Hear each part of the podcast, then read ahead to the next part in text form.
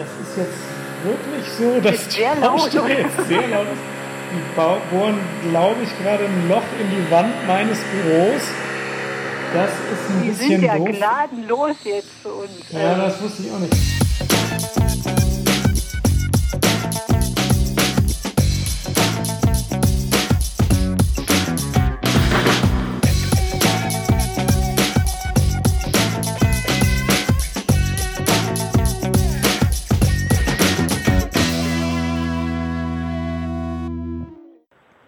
Hallo, herzlich willkommen zur neuen Folge des Psychcasts.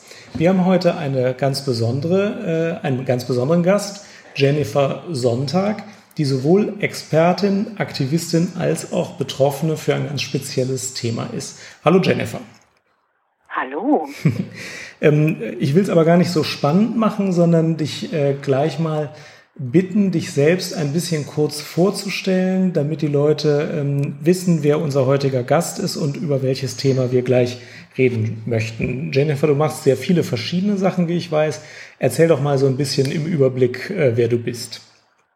Okay, das mache ich gern. Also ich bezeichne mich immer so ein bisschen als Patchwork-Decke aus Inklusionsbotschafterin, Autorin, Moderatorin und Sozialpädagogin. Und noch dazu bin ich blind und wir reden heute über barrierefreie Klinikstandards. Und ich freue mich sehr, sehr, sehr, dass ich heute bei euch sein darf. Ja, sehr gerne, denn das Thema Barrierefreiheit spielt in psychiatrischen Kliniken interessanterweise keine geringere Rolle als woanders. Man würde denken, da wo Menschen Hilfe brauchen, müssten eigentlich die Strukturen jeweils gut sein. Äh, Es gibt auch Bemühungen, die Strukturen zu verbessern, aber in der Realität gibt es auch ganz viele Situationen, von denen ähm, ich weiß, von denen du weißt und die du auch erlebt hast, wo das gar nicht funktioniert. Und äh, wir haben uns eben kurz ausgetauscht und gesagt, dass wir ruhig auch deine Geschichte gerne mal hören möchten als Beispiel, wo Probleme liegen können und wie es in der Realität aussehen kann. Erzähl doch ge- gerne mal, was du erlebt hast, als du psychiatrische stationäre Hilfe gesucht hast. Ja, also ich möchte da tatsächlich ganz authentisch sein, weil ich gemerkt habe, wenn man immer so ein bisschen ähm, neutral von außen berichtet, können die Leute sich nicht griffig vorstellen, was ich eigentlich meine. Ähm, ich war selber 16 Jahre in einem helfenden Beruf. Als Sozialpädagogin habe ich Menschen begleitet, die erblindet sind und konnte mir immer nicht vorstellen, dass es Lücken in unserem Hilfesystem gibt. Und äh, nun war ich durch, ähm, ja, durch Lebenseinschnitte, durch eine sehr belastende Situation am Arbeitsplatz auf psychiatrische Hilfe angewiesen und habe versucht, mich an Tageskliniken zu wenden und habe die Erfahrung gemacht, dass man mir dort sagte, ähm, ja, wenn Sie blind sind, können Sie unsere Therapieangebote nicht nutzen. Ja, Sie sind visuell eingeschränkt. Die Therapieangebote sind überwiegend optisch ausgerichtet und Sie können sich auch nicht zu den einzelnen Therapiestationen finden. Da haben wir kein Personal. Äh, Wir haben Treppen im Haus und diese diese Abwehr hat mich im Grunde noch mehr in, in dieses depressive Tief gestürzt, was ich von mir gar nicht kannte. So, Und ich habe ja gelernt, kreative Lösungen zu finden, auch durch meinen Beruf und konnte mir gar nicht vorstellen, dass es da diese Barrieren in den Köpfen gibt. Und das ging dann weiter. Ich habe dann versucht, mich an offene Stationen zu wenden und habe dann im Grunde das Gleiche erlebt. Da war das Team sehr gespalten. Es gab einen sehr offenen Oberarzt, aber ähm, das Pflegepersonal hatte dann große Berührungsängste. Man wusste nicht, muss man die Blinde jetzt füttern, muss man die waschen ähm, oder kommt die selber zurecht? Und einige Therapeuten haben auch gesagt, nee, schicken Sie sie bitte, bitte wieder zurück in ihr Zimmer. Also wir wissen jetzt nicht, was wir mit der Frau machen sollen. Und andere im Team waren aber auch sehr offen und ähm, ja, die die Verschlossenen haben im Grunde ähm, zu so einem Zustand geführt, dass ich überwiegend in meinem Zimmer saß und sich mein Zustand immer mehr verschlechtert hat. Ja. Das heißt, eine tagesklinische Behandlung ist gar nicht zustande gekommen, aber es ist dann eine Behandlung auf einer offenen Station zustande gekommen. Genau, ich habe dann mit meiner Familie dort vorgesprochen und ähm, auch sehr engagierte ähm, Vertraute gehabt, die dort, dort angerufen haben und vorgetragen haben, bitte ähm, unterstützen Sie doch die Frau Sonntag. Also man kennt mich ja als ähm, sehr engagierte Person und äh, kann sich nicht vorstellen, dass so jemand eben auch mal in eine Notlage gerät. Ähm, aber nachdem es diese, diese Berührungsängste gab, haben wirklich sehr, sehr viele Freunde und meine Familie versucht, sich dort zu engagieren und vorzusprechen, weil ich einfach die Kraft schon gar nicht mehr hatte. Ähm, und ja, dann, dann gab es den Versuch, also dieses Experiment und ähm, mit diesem Ergebnis, dass das Team sehr, sehr gespalten war und ich überwiegend eigentlich in meinem Zimmer war, weil man äh, an vielen Sportangeboten nicht teilnehmen konnte, eigentlich Sporttherapie fast gar nicht und ähm, ja, Therapeuten dann einfach nicht, nicht wussten, was, was nun zu tun wäre mit der Blinden. Ja. Mhm. Ähm, ich würde das gerne nochmal von Anfang an ganz in Ruhe langsam durchsprechen, weil ich das auch komisch also, weil ich das irgendwie immer wieder bemerkenswert finde, wie schwierig es für Patienten, ob nun blind oder nicht blind, ob nun beeinträchtigt oder nicht beeinträchtigt sein kann, in die Psychiatrie überhaupt zu kommen. Also manche wollen ja nicht, das ist dann auch, auch äh, manchmal ein Kampf. Und manche wollen und empfinden sich dann aber als Bittsteller, weil die eine Klinik sagt, sie sind nicht in unserem Sektor, die zweite Klinik sagt, wir sind gerade voll, wie wäre es in zwei Wochen, die dritte Klinik sagt, ja, aber das passt nicht in unser Behandlungskonzept. Ähm, und es gibt diese Situation, dass man psychisch krank ist und sich erstmal darum kümmern muss, einen Platz zu kriegen. Ähm, und du hast das jetzt ja erlebt, auch noch unter, unter besonderen Bedingungen. Ähm, du hattest zum Glück ein sozial unterstützendes Umfeld. Aber erzähl mal, wie das ist, wenn man, wenn man Hilfe braucht und erstmal gesagt bekommt, ja, nee, also Ihnen können wir jetzt gerade speziell gar nicht helfen. Also für, für mich war das ähm, eigentlich fast, ich sage das jetzt mal ganz ehrlich, das war für mich fast ein, ähm, ein Todesurteil, weil ich äh, schon sehr, sehr starke ähm, suizidale Gedanken hatte und ähm, in dem Moment, wo ich wusste, die nehmen mich jetzt nicht auf, also das war ja so die letzte Chance, auch die ganze Hoffnung für ähm, für alle, die so um mich rum waren, ähm, äh, wie, also wenn man schon in der Psychiatrie eine Hilfe bekommt, äh, wo dann, und ähm, das einmal zugesagte Bett wurde mir dann auch wieder abgesagt. Also das wurde dann ähm, im, im, Team besprochen und ähm, irgendwie wurde mir das auch äh, ja kurz vorher wieder abgesagt, weil festgestellt wurde, nee, wir, wir haben ja nur, nur eine Schwester nachts und so. Und ich hätte eigentlich, ich wäre gern in einen Dialog getreten und hätte erklärt, Leute, ihr braucht keine Angst haben, das ist jetzt gar nicht so schlimm. Also dass da Treppen sind, also da stehen oft so versicherungsrechtlich wirtschaftliche Gründe auch ähm, im Vordergrund und ähm, die die verhindern dann im Grunde Inklusion. Das das da zählt natürlich diese ganz große Angst, wenn die uns da jetzt die Treppe runterfällt oder so. Ähm, und ich ich glaube, dass dass das so, so Ängste sind, über die man reden kann. Also zum Glück gab es diesen sehr offenen Oberarzt, der sich auf diesen Dialog dann irgendwann eingelassen hat. Aber vorher die, die Hürde zu nehmen, wenn man sehr geschwächt ist, das ist schon unheimlich schwer. Und ähm, ja, in, in dieser offenen Station hat es dann im Grunde dann zu dieser Abwärtsspirale geführt, dass ich dann auf die Geschützte gekommen bin, weil man einfach nicht so richtig therapieren konnte. Und ich muss sagen, die Geschützte ist dann tatsächlich die offenere, äh, weil man dort wesentlich besser umgehen konnte mit so mit so anders sein und mit Leuten, die vielleicht nicht nicht richtig sehen oder nicht richtig verstehen oder nicht richtig hören können. Also die Erfahrung ähm, musste ich tatsächlich machen, obwohl ich da vorher große Ängste hatte. Das ist ja für mich ein großer Abstieg gewesen. Ich wollte ja nicht völlig aus dem System aussteigen. Ich wollte eigentlich ein bisschen im Leben bleiben und nicht gleich auf eine geschützte Station.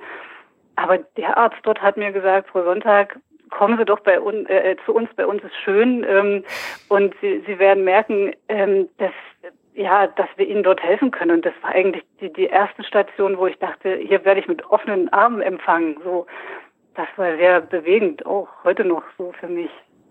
Das ist wirklich faszinierend, die Macht, die dann die Mitarbeiter der offenen Station im Ganzen haben, sich irgendwie zu überlegen, welche Hilfen sie jetzt anbieten können und welche nicht.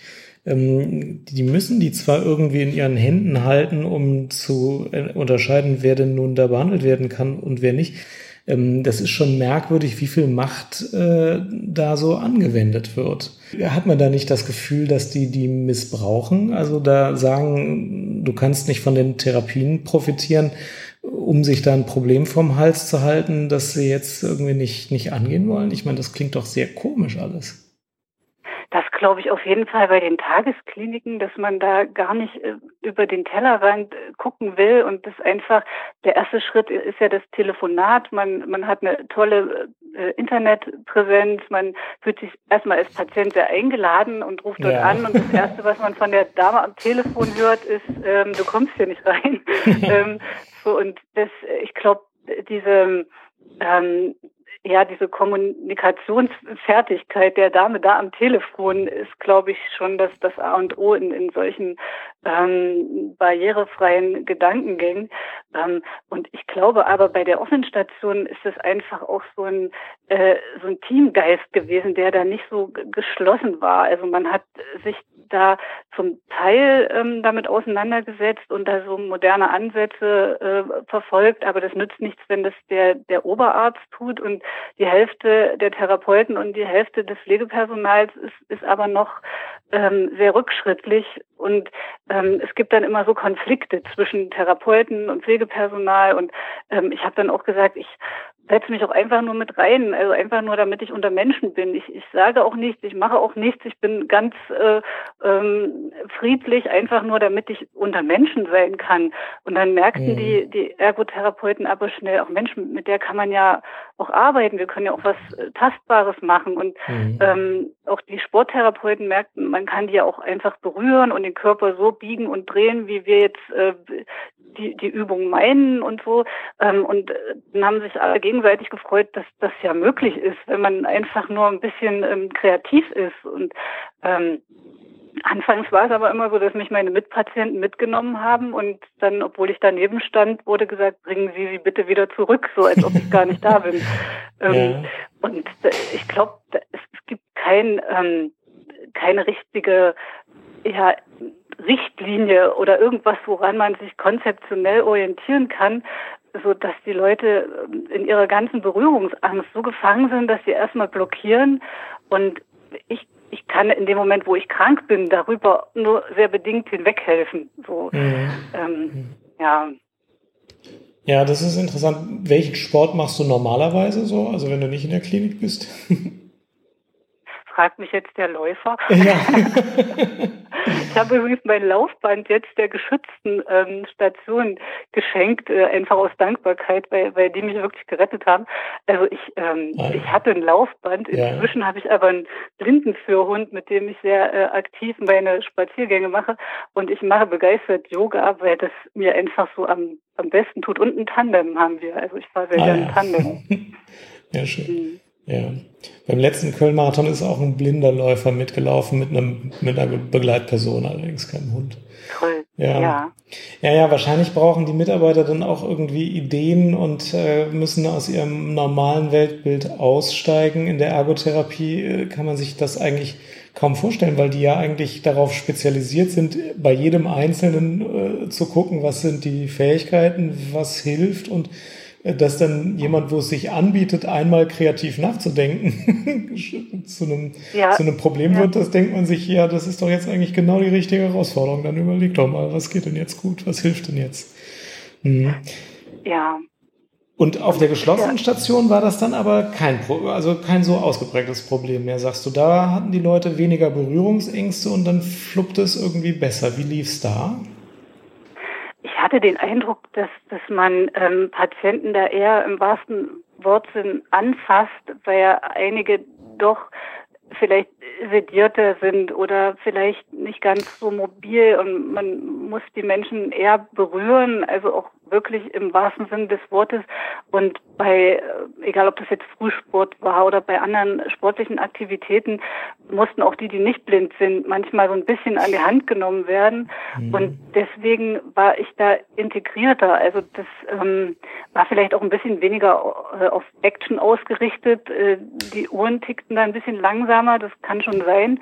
Ähm, man hat auch mehr Raum für, für Einzeltherapien. Ich hatte dann eine tolle ähm, Kreativtherapeutin, die mit mir auch alleine Dinge machen konnte. Mhm. Ähm, aber grundsätzlich war die Berührungsangst vor Menschen, die ähm, vielleicht so ein bisschen anders anders sind, nicht ganz so groß. Und äh, andere Stationen sind vielleicht mehr daran gewöhnt, dass Leute sich so um sich selber kümmern und sich eben selber von A nach B bewegen können. Und ähm, da ist man nicht so in, in dieser Handlungsstrategie drin, dass, dass man da mehr assistieren muss. Und ich war dann ständig bemüht, mich ja als selbstständige Blinde zu zeigen, damit ich nicht wieder rausgeschmissen werde. Also es war so mhm. meine innere Angst, hoffentlich muss ich nicht wieder gehen. Und das hat natürlich zu einer Überforderung geführt und ähm, ich wollte da bloß nicht negativ auffallen. Und als, als Kranker ist man ja aber krank und man ist nicht voll bei Kräften. wo man muss vielleicht wirklich auch mal auf den roten Knopf drücken und braucht mal ähm, eine Assistenz. Und ich habe versucht, das die ganze Zeit zu vermeiden, weil es ja so schwer war, da reinzukommen. Also wollte ich auch nicht wieder, nicht wieder rausfallen, sozusagen. Mhm. Ähm, jetzt hören bei diesem Podcast ja auch Leute zu, die in der Psychiatrie oder ähnlichen Einrichtungen arbeiten. Gibt es etwas, was du denen sagen möchtest für solche Situationen? Auf jeden Fall. Also ich würde unbedingt ähm, für Offenheit plädieren und äh, keine Berührungsängste und wenn die da sind, dann sind die auch menschlich ähm, über alles sprechen. Also einfach alles ansprechen. Das fand ich äh, auch sehr hilfreich im, im Dialog mit dem Oberarzt. Also wir zumindest waren uns darüber einig, dass wir einfach offen aussprechen, wenn wir jetzt mit irgendwas äh, unsicher sind, er mhm. und ich. Und es muss doch niemand ähm, gleich wissen, wie er einen blinden Menschen durch die Tür kriegt oder auf den Stuhl oder äh, durchs Zimmer. Ähm, das weiß ich auch nicht, wenn ich mit Behinderungsformen konfrontiert bin, mit denen ich mich nicht auskenne. Deswegen ist es äh, total hilfreich, das einfach zu sagen. Frau Sonntag, ich ähm, brauche jetzt mal Ihre Unterstützung. Sagen Sie mir, wie wäre es jetzt ähm, am hilfreichsten für Sie? Und ähm, schon, schon sind wir da zusammen. Also da muss mhm. niemand sich verspannen oder so.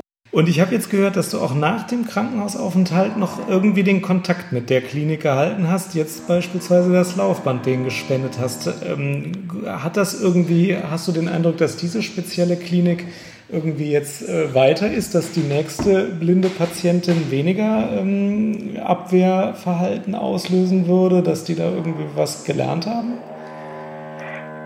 Also ich bin, ich bin noch nicht so zufrieden, dass, dass ich in meiner Region ähm, beruhigt sagen kann, hier könnte ich einen blinden Menschen oder einen Menschen mit äh, Rollstuhl äh, gut hin vermitteln. So, so weit sind wir hier leider noch lange nicht.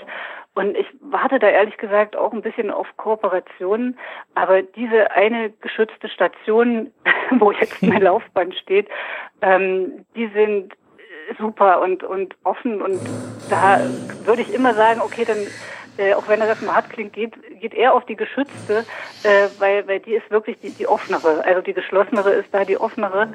Ähm, das, das ist im Moment noch so, obwohl man eigentlich immer sagt, ambulant vor stationär und eigentlich immer eher sagt, Tagesklinik vor, vor geschützte Station und so.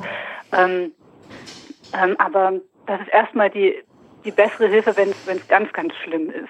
So, mhm. Ja. Ja, ein Laufband auf einer Station finde ich auch super. Also ich denke mir immer, ich kann gar nicht ins Krankenhaus gehen, weil ich dann ja kein Laufband habe. Aber ein Laufband hilft ganz sicherlich ziemlich viel. Und auf einer geschützten Station, wo es wirklich schwierig ist, an körperliche Aktivität zu kommen, okay, oh ähm, da ist ein Laufband für diejenigen, die Laufbänder mögen, echt gut. Ja, Jennifer, und du bist ja jetzt auch als Aktivistin bekannt äh, für eben genau dieses Problem. Vielleicht kannst du uns nochmal berichten, was du da so machst und wie du das machst. Ja, gern. Ich bin ja Inklusionsbotschafterin bei der Interessenvertretung Selbstbestimmt Leben in Deutschland, bei der ISL und publiziere da sehr viel, schreibe auch wissenschaftliche Texte und liefere viele Denkanstöße zu dem Thema. Und äh, sehr viele Menschen wenden sich an mich, die ähnliche Probleme haben, die einfach in Kliniken nicht reinkommen aufgrund der Behinderung. Ich habe erst diese Woche wieder einen Erfahrungsbericht gehört von einem jungen Mann, der aufgrund seines Rollstuhls an ganz vielen Therapieangeboten nicht teilnehmen konnte, das Bad nicht nutzen konnte und dann mit Suchtpatienten zusammengelegt werden musste, was, was ihn dann in, in seiner Behinderungsverarbeitung eher nicht so unterstützt hat. Und ähm, es gibt da ganz viel Bedarfe noch, die leider immer so ein bisschen unterm Radar sind, weil ein Mensch mit Behinderung da wenig Lobby hat. Ähm, in dem Moment, wo es ihm schlecht geht, hat er diese Doppelbelastung und diesen Doppelwopper, also Handicap plus Depression. Und als Inklusionsbotschafterin ist es ein Thema, ähm, was ich gern bearbeiten möchte. Das einzige ist es nicht, aber ein, ein sehr wichtiges, weil es natürlich dramatische Folgen hat, wenn man die Türen verschlossen hält für diese Betroffenen. Ja, das verstehe ich. Und wie ist da dein Vorgehen? Also bist du eher so konfrontativ anklagend oder versuchst du Brücken zu bauen und Lösungen zu suchen? Wie gehst du so vor? Brücken bauen ist tatsächlich die, die schönere Formulierung, weil ich so die Erfahrung gemacht habe, dass es neben diesen ganzen versicherungsrechtlichen Argumenten und ähm, ja diesen eher baulichen Maßnahmen oft eigentlich Berührungsängste sind, die da so im Wege stehen. Und für für Ängste habe ich ja erstmal größtes Verständnis. Und ich glaube, Ängste bricht man nicht auf mit ähm, ja mit bösen Konfrontationen, sondern ähm, eigentlich eher mit, mit Begegnungen, mit Dialog.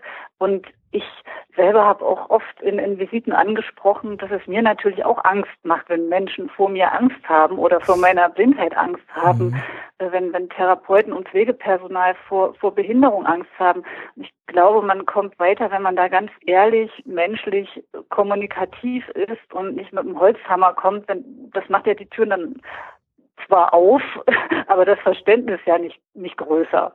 Mhm. Und begleitest du dann einzelne Patienten in der Klinik oder ist es mehr eine Öffentlichkeitsarbeit, die du machst?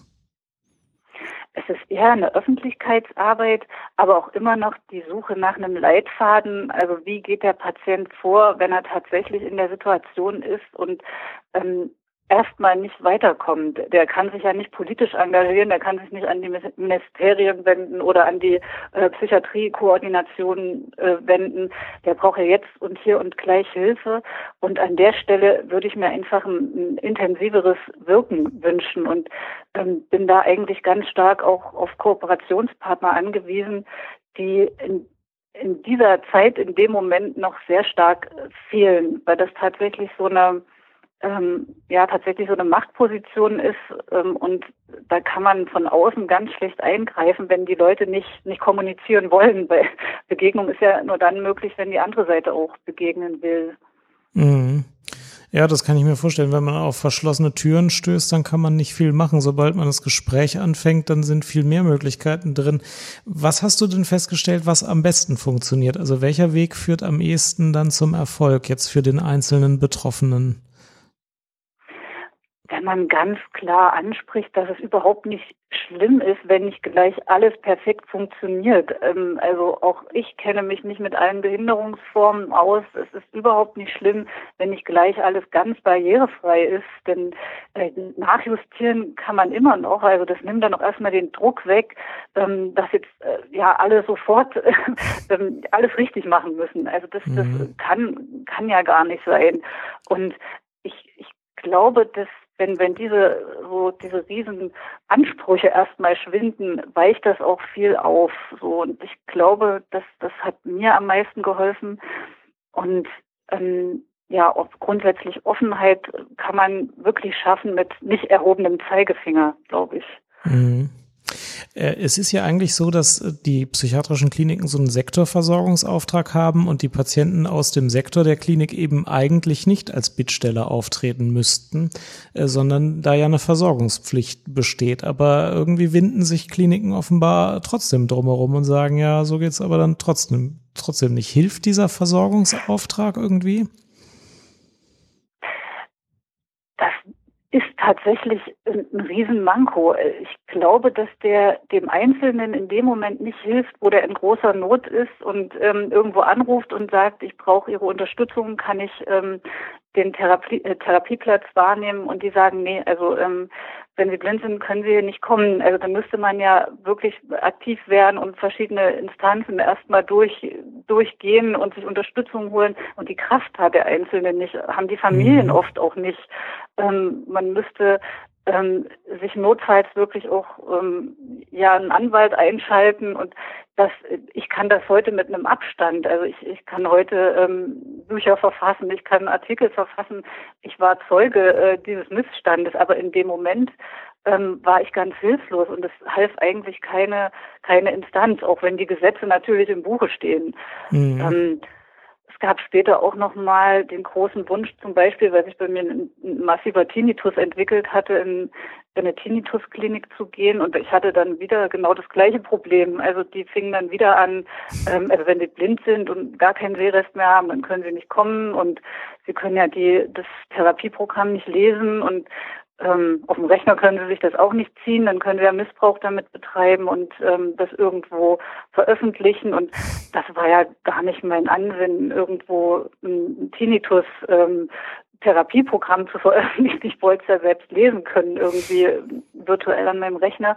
Also das zog sich eigentlich wie so ein roter Faden und ähm, was es, was es da so an gesetzlichen Festschreibungen gab, nützte mir nichts. Ich konnte das erwähnen, aber wenn da kein Wille ist, ist da schwierig ein Weg so für den Betroffenen.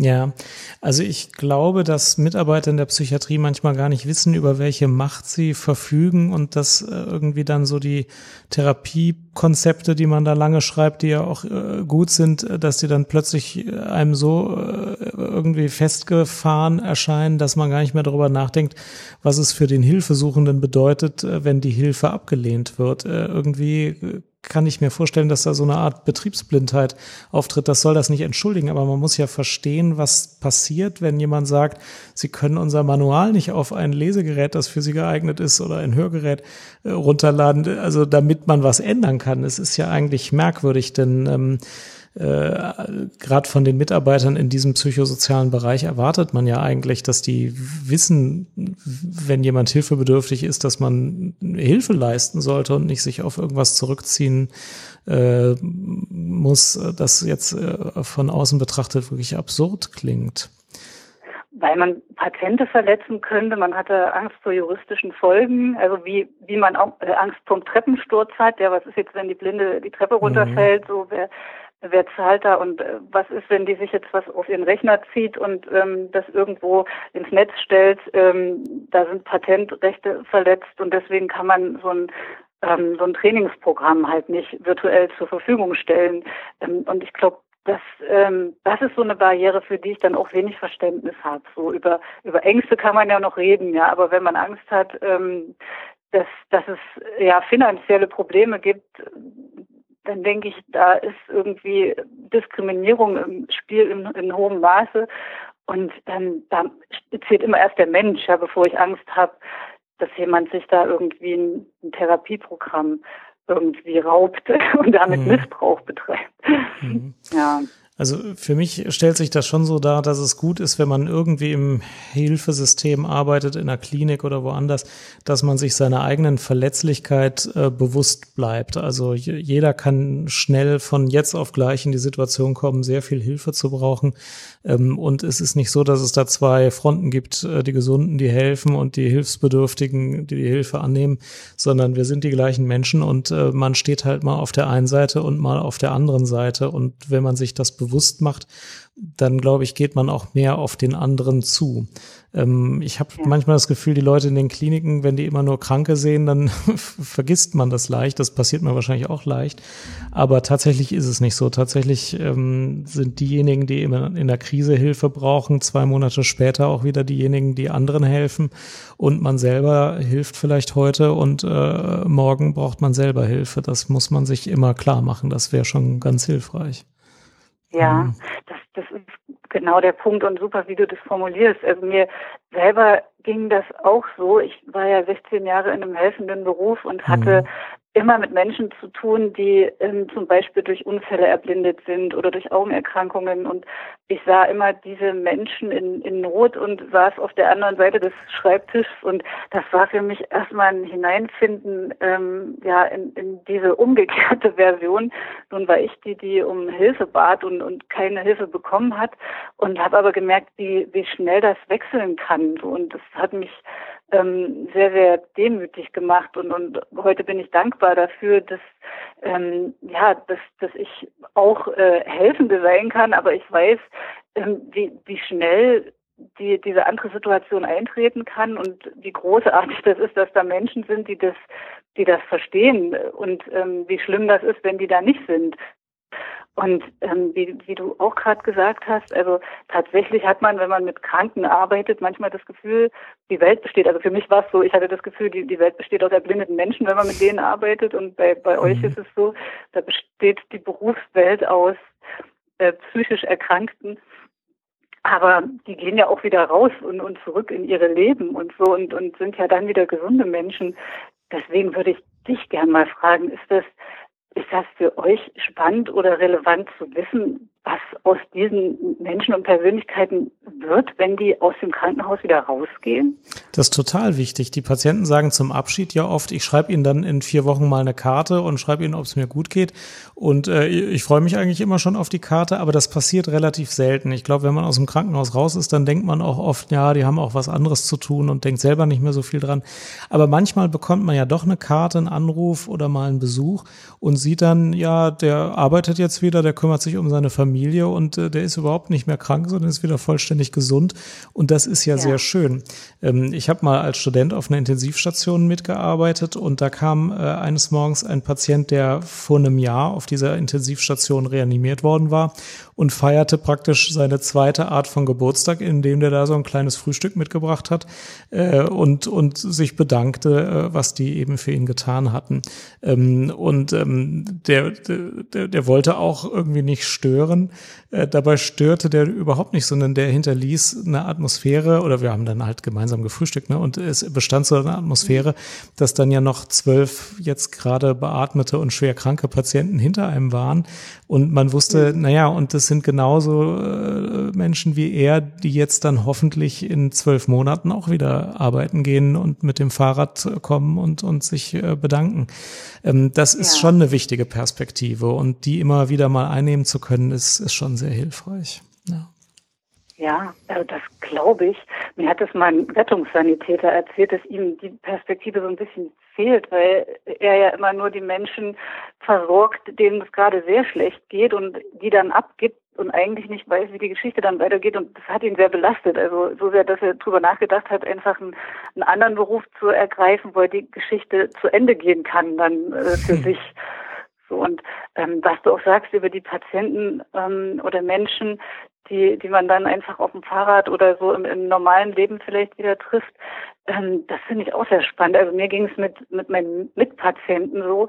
Ähm, ich habe auch nicht vergessen, dass die ja ein Leben davor hatten und auch ein Leben danach haben werden und so der Austausch mit denen, der, der hat mir sehr viel Kraft gegeben, so weil ähm, jeder war ja da Experte in, in seiner Sache und viele hatten schon eine Geschichte hinter sich.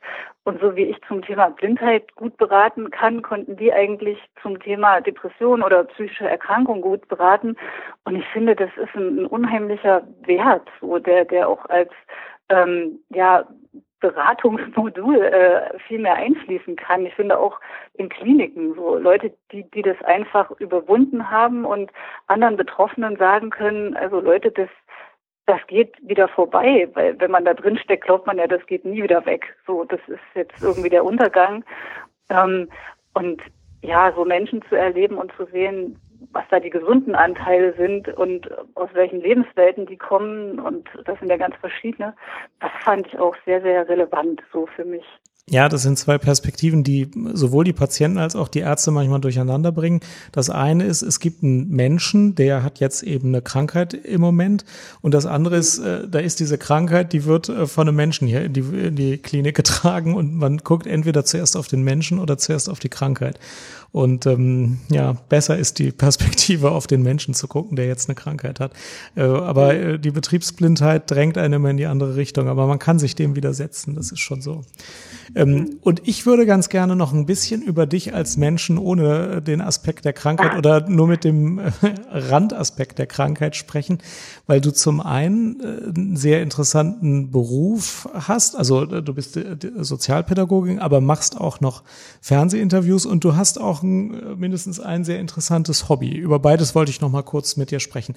Erzähl doch mal, was deine Fernsehaufgaben sind. Ja, also ich darf seit zehn Jahren prominente Gäste aus Sicht einer blinden Frau interviewen und das sind jetzt an die 100 Gäste. Also wir haben die Prominenz Deutschlands eigentlich von ähm, oben bis unten durch interviewt. Und ich finde ähm, das immer wieder eine Herausforderung, weil die die Prominenten natürlich auch konventionelle Denkräume verlassen müssen und spiegelgeprobte Verhaltensweisen im Kontakt mit mir nicht funktionieren und auch Gespräche dann äh, ganz, ganz anders ähm, verlaufen, weil man die Wahrnehmung verändert und die Sichtweise im wahrsten Wortsinne verändert. Das macht mir sehr viel Spaß und ist natürlich für einen blinden Menschen jetzt auch nicht das ähm, typische Beschäftigungsfeld fürs Fernsehen zu arbeiten, wenn man selber visuelle Medien gar nicht visuell wahrnimmt. Ähm, aber diese Kontroversen mag ich sehr. Und genauso schätze ich auch meine, meine Autorentätigkeit. Also es sind wirklich so verschiedene Facetten, die ich, die ich gerne ausbaue und ähm, habe zu verschiedenen Themen auch Bücher veröffentlicht zum Erblindungsprozess, zum Frausein ähm, mit Blindheit, möchte auch die lustbetonten und sinnlichen Themen nicht verschweigen, weil Blindheit schaltet ja der Sinnlichkeit nicht das Licht aus. Und manchmal muss ich auch in meine Bücher gucken, um zu schauen, wie waren denn die Verarbeitungsphasen? Denn wenn man selber schon ja wieder Licht am Ende des Tunnels sieht im übertragenen Sinne, ähm, weiß man manchmal gar nicht, wo die Betroffenen, die ganz frisch in der Situation sind, da gerade stehen. Und das sind für mich inzwischen authentische Nachschlagewerke. Und ich, ich weiß, aha, so habe ich mich in Phase 3 gefühlt und so geht es ihm oder ihr jetzt gerade. Mhm. Und auch. Ja. Ja. Ja, ich will gerade ergänzen, auf deiner Homepage blindverstehen.de, die wir auch nochmal verlinken, blindverstehen.de, da findet man auch Leseproben und, und äh, Bilder äh, von deiner Tätigkeit beim Fernsehen und auch ähm, le also Leseproben von den Büchern, da kann man das auch nachlesen und, und angucken. Mhm. Ja, sehr interessant. Sag mal, und ein Hobby von dir ist ähm, die Fotografie. Mhm, genau. Wie funktioniert das? das? Erzähl mal. das passt auch nicht so zu einer Blinden, aber ich verliere tatsächlich dadurch den Kontakt zur sehenden Welt nicht, da ich mit den Fotografen immer auch über optisches kommunizieren muss. Also ich entwickle eine Bildidee oder eine Bildfantasie und ähm, den passenden Fotografen. Also ich kenne ganz viele Fotografen, Fotokünstlerinnen und brauche immer für die entsprechende Projektidee dann denjenigen, der dann die entsprechende Handschrift dafür hat. Und dann setzen wir das um. Also ich lasse mich da natürlich biegen, drehen, gestalten, äh, habe da keine Berührungsängste. Wir müssen ganz viel mit Körperkontakt arbeiten. Ich muss dann ertasten, ähm, wo befinde ich mich und wo ist das Licht, wo ist der Schatten. Und ich bekomme natürlich dann auch Accessoires in, in die Hand. Also für ein Motiv muss ich ganz viel Kette rauchen zum Beispiel, obwohl ich gar keine Raucherin bin, ähm, weil wir für das Cover Zigaretten danach natürlich ganz viel qualmen mussten. Also so. Und ja, danach lasse ich mir dann beschreiben, wie das Bild geworden ist von einem Pool an Bildbeschreibern. Also ähm, wir schaffen dann auch für blinde Menschen dazu Bildbeschreibungen. Ich liebe auch Fotoausstellungen. Also das ist ähm, immer phasenweise ähm, ein sehr wichtiges Hobby für mich. Manchmal habe ich Phasen, dann will ich mit Bildern gar nicht so viel zu tun haben, konzentriere mich dann eher auf, auf Akustisches, zum Beispiel auf euren Podcast. Aber Bilder sind auch ein großes Hobby von mir. Ja. Ja, faszinierend. Immer Jennifer, ich möchte mich sehr herzlich bei dir bedanken. Dein Blick in die Psychiatrie hat einen Aspekt sehr beleuchtet, der nicht so viel besprochen wird, aber an dem ich auch immer mal wieder hader, wo ich mir denke, die Leute wissen gar nicht um ihre Macht. Ähm, wir haben darüber gesprochen, dass Verletzlichkeit eine ganz gute Ressource ist, wenn man anderen hilft. Ähm, und äh, du bist, glaube ich, ein ganz besonders faszinierendes Beispiel dafür, wie man beide Seiten bewusst äh, wahrnehmen kann und das, das äh, Beste für andere auch daraus schöpfen kann. Also ich möchte mich sehr herzlich dafür bedanken, dass du uns das berichtet hast. Und ich danke euch. Macht weiter so mit eurem Podcast. Dankeschön. Alles klar. Ciao. Tschüss. Tschüss.